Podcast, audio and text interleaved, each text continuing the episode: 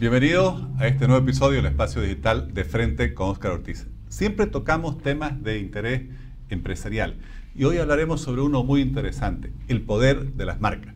Para ello hemos invitado a una experta en el tema. Me refiero a Alejandra Durán, especialista en humanización y relacionamiento de marcas, fundadora y directora de Big Brands y además una de las principales expertas en nuestro país en el valor de los intangibles. Alejandra, muchas gracias por aceptar nuestra invitación. Oscar, un gusto compartir con ustedes. La verdad que eh, valoro muchísimo este espacio porque me parece que es desde el pensamiento que hoy en día los líderes tenemos que aportar a la sociedad. Gracias Alejandra. Quisiera comenzar esta conversación preguntándote sobre este proyecto. Big Brands es un nombre muy bonito, muy llamativo, muy interesante. ¿Cómo nace este proyecto y cuál es el concepto? Sí, Big Brands es yo prefiero empezar explicando qué no es para que sea más fácil llegar a entender lo que, lo que Big Brands es, ¿no? Eh, ¿Por qué? Porque la naturaleza humana nos hace directamente ir a relacionar con lo que ya conocemos, ¿no? Entonces, yo digo, Big Brands no es una agencia de publicidad, no es una agencia de comunicación, no es una agencia de redes sociales, no es una agencia de eventos, no es una agencia de relaciones públicas, ¿sí? Entonces, no es todo esta, toda esta, que son partes de la cadena de construcción de, marcas que sí son necesarias y que, tenemos varias opciones en el mercado. Eh, lo que nosotros venimos a crear es en realidad un nuevo eslabón en la cadena de construcción de marcas. ¿Sí?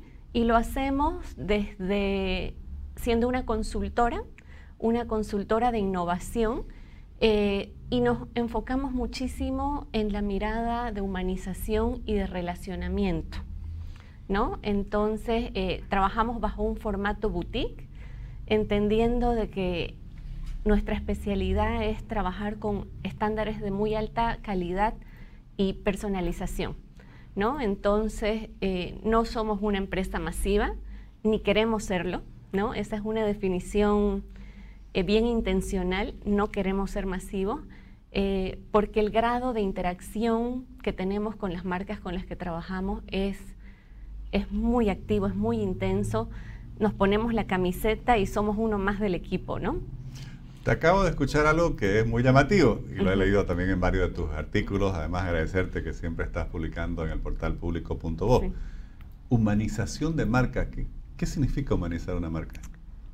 Sí, dicen de que hoy en día las personas queremos eh, comportarnos como, como, marcas corporativas y las marcas corporativas quieren comportarse con la calidez y la humanidad y la cercanía de las marcas personales. ¿no? Entonces, ¿qué nos muestra eso?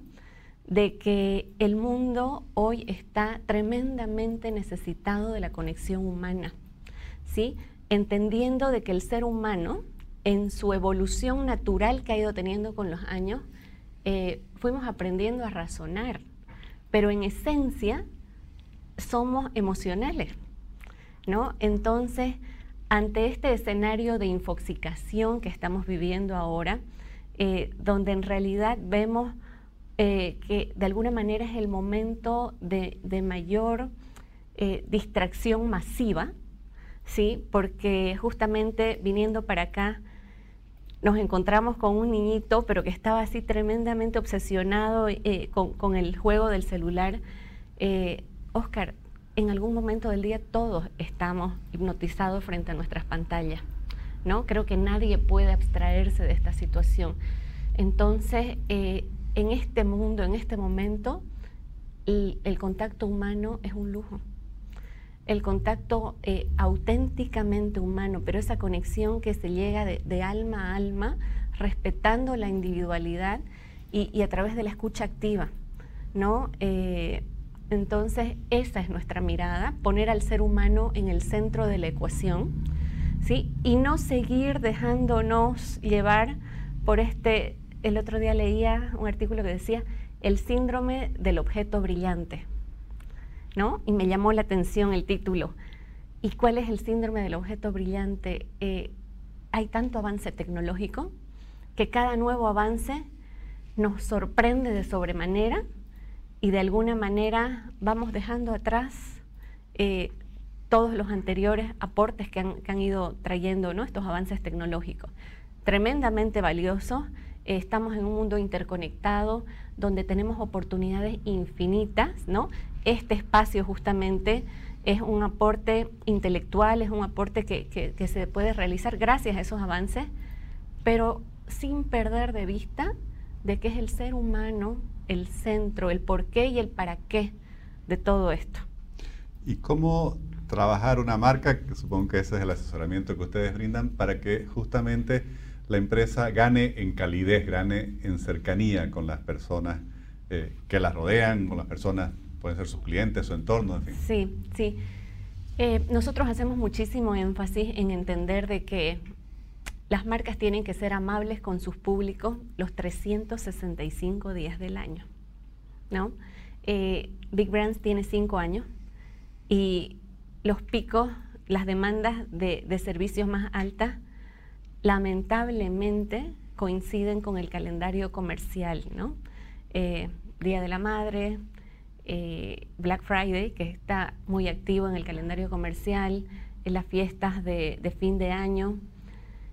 Y ahí es donde yo llamo la atención un poco y digo, no, o sea, una marca que auténticamente desea conectar con su público objetivo, que no me gusta llamarle clientes, ¿no? Porque en realidad los stakeholders deberían todos ser tomados en cuenta, ¿no? Eh, y ahí es donde hay que construir relaciones, no solamente porque te quiero vender algo, sino porque auténticamente deseo llevar un valor hacia el público que me interesa. ¿no? Deseo construir, deseo aportar. Entonces, esa mirada eh, es la que nosotros tratamos de hacer ver y que de alguna manera inclusive eh, es muchísimo más rentable que simplemente hablar en estos picos comerciales, porque además hay un ruido, hay una saturación, porque todos quieren vender en ese momento. Por eso decías, lamentablemente coincide la búsqueda de apoyo en este campo con esos momentos. Sí, sí, porque debería, porque, porque ahí siento que simplemente hay un deseo de monetizar, ¿no? Y, y yo soy fiel seguidora de Simon Sinek, ¿no? Que para mí es la voz más fuerte sobre el propósito corporativo. Y justamente él eh, hace una, una narrativa y dice, los vehículos no son fabricados para consumir combustible los vehículos necesitan combustible, pero están diseñados para llevarnos a diferentes lugares. De igual forma, las empresas no están, o sea, no están hechas para simplemente generar dinero. Las empresas necesitan dinero, pero tienen que tener un propósito más grande de impactar positivamente en la sociedad. Y en ese contexto, eh, relacionándolo con el propósito, que es hoy que toda la ciencia del management moderno lo, menciona como un elemento central, ¿cuál es el valor de la marca? Porque claro, también hay otros valores, la, no sé, la calidad del producto, eh, la experiencia del servicio, de la atención, o la marca es el, resultado de todo aquello. En realidad, eh, durante mucho tiempo, la marca en su mayor composición era estaba en el territorio de los tangibles, ¿no? Eh, entonces, en esa época, el reinado, digamos, de la marca estaba en el territorio del logo, de, los colores, de esta parte que es muy importante, o por supuesto hasta hoy en día. Sin embargo, eh, ante este mundo que, conversábamos antes, que está tan saturado de información, eh, la infoxicación ha ido haciendo de que la atención de esta persona que está tan distraída ya no llega a, focalizarse en estos elementos, sino que la marca es todo aquello que las personas sentimos, decimos y hacemos sobre algo. Si hay una marca que a mí realmente me conecta, me motiva, pues yo voy a sentir una relación especial con esa marca, ¿no? Eh, por eso te decía, las marcas tienen que trabajar los 365 días del año, ¿no? Y, hacerlo auténticamente. Entonces, el poder de esta marca es llegar a ser el vehículo de credibilidad que hace realidad la promesa de la empresa. Y eso tiene mucho que ver con lo que además está en tu presentación, que es la importancia que ustedes le dan al valor de lo intangible. Lo intangible. Sí. Eh, ¿Reconocemos en nuestro medio ese valor o todavía hay mucho que trabajar en desarrollarlo? En realidad, eh, Europa ¿no? es quien está punteando hoy en día esta mirada hacia los intangibles y, lo han puesto como prioridad, digamos, sobre, sobre la mesa de negocio. Eh, yo creo que en Bolivia tenemos que ser todavía bastante bastante reflexivos, ¿no? Si vale el término, hay que, hay que reflexionar bastante al respecto, porque al ser intangible es invisible, ¿no? Eh, y ahí es donde, donde muchos empresarios todavía quieren el retorno inmediato de la inversión y, sin embargo hablamos de marcas globales como Sara, donde más del 70% del, del, valor de la marca Sara está dado en, en el territorio intangible, Oscar. ¿no? Eh, la mayoría de las empresas que cotizan en bolsa eh, tienen al menos el 50% de su valor en los intangibles, ¿no? ¿Por qué? Porque la credibilidad, ¿no? Es, hoy en día la moneda de negocios más importante. De hecho, eh, a nivel mundial, durante el tiempo de pandemia más estricto, vimos empresas que se fusionaron, empresas que se vendieron, empresas que tal vez en ese preciso momento no estaban con sus mejores números económicos, ¿sí? Sin embargo, dado los, vínculos de confianza que habían entre los actores de estas transacciones, fluyeron ¿no? estos, estos procesos. Entonces, cuando hablamos de intangibles, nos referimos, sí, a la credibilidad, a la reputación, a la confianza. La confianza hoy en día es fundamental. ¿no? Y, a mí me, alarmó mucho el, último delivery que hizo el barómetro de Edelman en marzo de este año. Eh, el barómetro de Edelman es un monitor que mide a nivel mundial eh, la confianza hace ya 20 años, lo hace en 22 países. ¿Y qué sucedió? Nos dice el último resultado, este año estamos en el momento de la desconfianza. O sea, como humanidad, llegar a identificar de que ya nadie confía en nadie, de que el principal, la principal característica cuando dos personas se sientan es que ambos desconfían, es muy triste. Es muy triste porque entonces, ¿qué hemos hecho? Eso significa que entre comillas, no sé si suena bien decirlo, pero la confianza se monetiza también, porque a veces uno simplemente por la imagen, por la reputación, por el prestigio que ya tiene, que en el fondo creo que eso es la marca, a veces, no sé, desde un hotel hasta un producto, uno dice, bueno, voy ahí porque ya sé que hay una, cierta calidad, ¿no? E, esos son los intangibles que te decía, estos disparadores, ¿no? estos drivers que, se, que te hacen tomar acción, pero muchas veces eh, no somos conscientes de ello. ¿No? Eh, el 95% de las acciones que tomamos las toma el subconsciente. Dicen de que las personas somos una máquina especialista en justificar nuestras acciones. ¿No? Y a veces hay dificultades.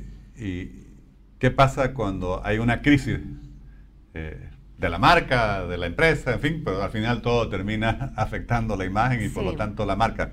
¿Cómo trabajan ustedes en esas situaciones? Sí, bueno, ¿Qué hay que hacer? En, ese sentido hay expertos. Yo hoy en día, eh, si algo soy muy, muy convencida, es de que estamos en el momento de la ultra especialización, ¿no? Eh, hay muchos especialistas en momentos de crisis, sin embargo, cuando una marca ha sido gestionada adecuadamente, ¿no? Bajo principios sólidos y profundos, auténticos de, honestidad, de integridad, inclusive en crisis, todo es más fácil de llevar. ¿No? Entonces, la idea es no llegar simplemente a una crisis y ahí ver qué se va a hacer, ¿no? Sino gestionar siempre, eh, justamente analizando el tema de los activos eh, tangibles e intangibles que tiene la empresa, eh, las personas nos hemos eh, ultra especializado estos últimos años en la gestión de los activos tangibles, ¿no? Y todos hemos, eh, somos expertos en llevar los, los, controles financieros, las métricas, los KPI, o sea, este territorio del control, ¿no? Que también es una característica propia del ser humano, querer controlar las situaciones. Eh, hay un estudio de, un, de unos especialistas de Londres que dicen que esta mirada tan, tan exclusiva en los activos tangibles han sido los generadores de la crisis de integridad empresarial y de los casos ¿no? que hemos visto eh, en el mundo empresarial. Como la crisis financiera del 2008 con Lehman Brothers. Y todo. Sí, sí, entonces Oderbrecht y, y todo el tema, digamos, ¿no? ¿Por qué? Porque me están motivando a llegar a este número. ¿Cómo? ¿A qué costo? Sí, hoy en las escuelas de negocios de las universidades más famosas como Harvard eh, se ha introducido, por ejemplo, las materias de éticas con mucha fuerza porque se ha visto que eh, muchos de los ejecutivos que provocaron esos grandes quebrantos que hicieron perder cientos de miles de millones de dólares a, no solo un país, yo diría al mundo entero, venían con una muy buena formación técnica, pero les faltaba esto, estos valores. Y, siguiendo eso, te comparto un ejemplo que se publicó en El País hace una semana. Uno de los estudios de auditoría más prestigioso ha recibido una, una multa de millones de dólares justamente porque en un examen de ética, auditores los encontraron eh, haciendo algunas cosas indebidas simplemente para poder calificar. En el examen de ética. En el examen de ética y justamente ellos, ¿no? Que son los que deberían estar. Alejandra, y relacionado con este último tema, hoy ya no solo se habla de marcas corporativas, de empresas, de productos, también se habla de personal branding, de, la marca personal. Entiendo que también trabajan ustedes en ello. No sé si podías explicarnos justamente este concepto. Sí, Oscar, durante 20 años de mi carrera eh, me he dedicado el 90% del tiempo a marcas corporativas, ¿no? Eh, sin embargo, cuando viene la pandemia, de pronto me surge una demanda de servicios en marcas personales muy alta, ¿sí? Y, y empiezo a palpar en el mercado, en estos contactos, de que definitivamente no había un concepto claro sobre lo que era marca personal y de que era confundido con popularidad, con notoriedad, con visibilidad. Y lo cierto, y esto es algo que es importante que quede, que quede bien claro, es que todos, todos tenemos marca. ¿No? Eh, porque es algo que normalmente se lo considera como que para los políticos, para los que están en elecciones, pero no se concebía mucho, ¿no? El tema de la marca de un ejecutivo, de un profesional. O sea, eh, de hecho, hay más de 7 mil millones de habitantes en el mundo. Entonces hay más de 7 mil millones de marcas personales. ¿Sí?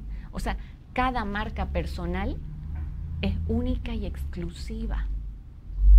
Por más que eh, todos tengamos la misma profesión, cada uno va a tener esta característica muy personal propia que, lo hace ser un abogado diferente, un arquitecto diferente, ¿no? Entonces, eh, así fue que, nace todo este, toda esta, estos programas de capacitación que hemos creado en Big Brands justamente para poder acercar el concepto de una manera eh, más clara y acercarlo a, diferentes industrias.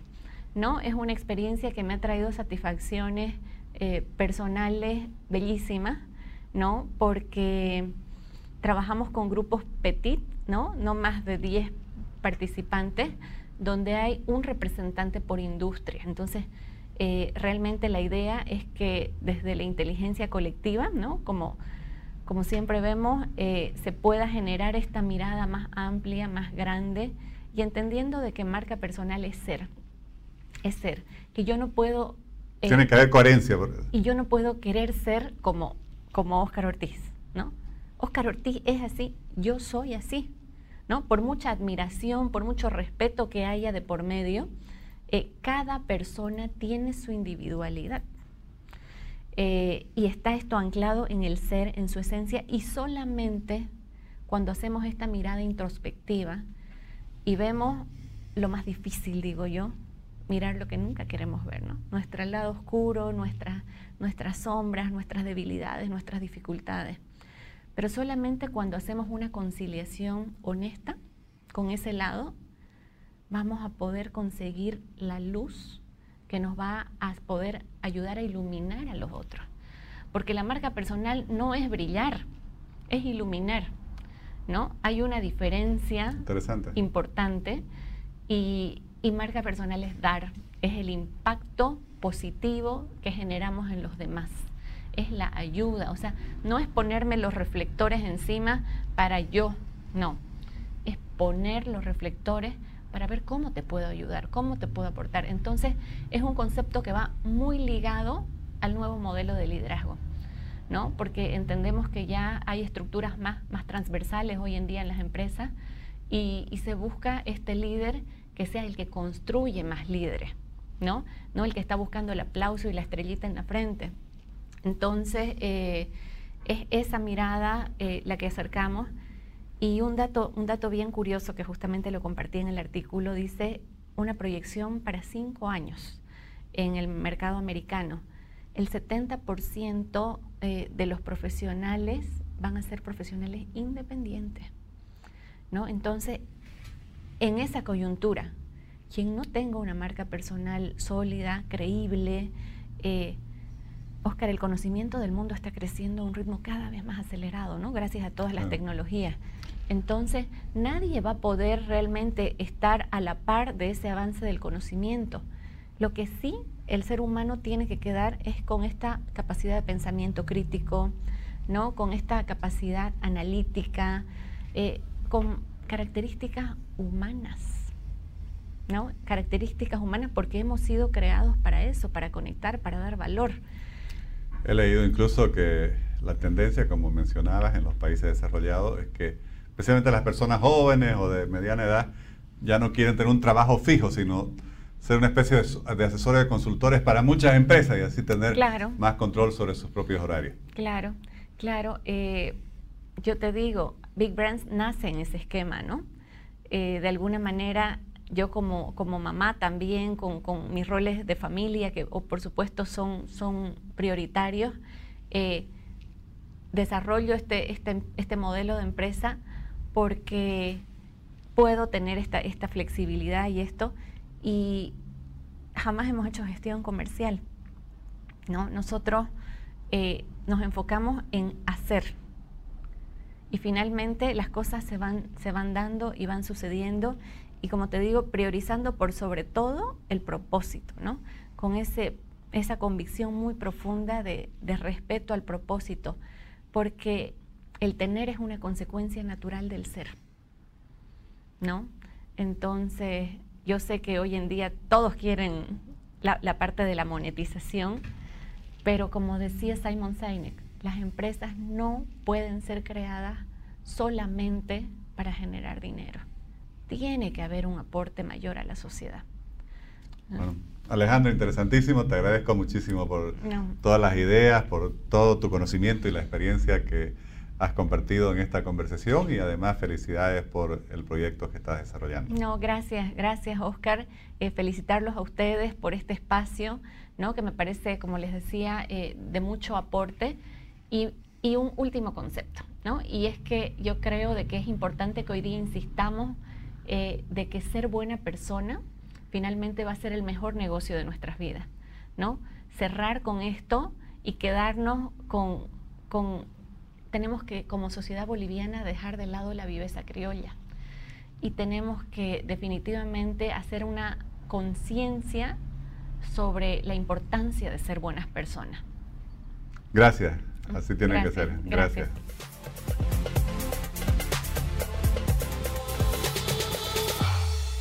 Definitivamente este es un tema de fundamental importancia para el éxito de un proyecto, de una empresa, incluso de una carrera profesional, de la proyección, ya sea de una organización o de una persona hacia la sociedad. Por eso el poder de las marcas, que es el tema que nos ha hablado hoy Alejandra Durán, refleja justamente ese valor que tienen los intangibles, que muchas veces generan más valor que el propio contenido físico de algún producto o, el propio servicio que se pueda brindar. También es muy importante eh, entender esto. Hay mucho valor en lo intangible. No todo es el valor concreto, sino la imagen, el prestigio, la reputación que se genera alrededor de algún producto, servicio, organización o persona. Así que esa imagen es algo que todos debemos trabajar. Estoy seguro que esta conversación va a ser de mucha utilidad para nuestros emprendedores y profesionales. Les agradezco por habernos acompañado en este nuevo episodio del Espacio Digital de Frente con Oscar Ortiz.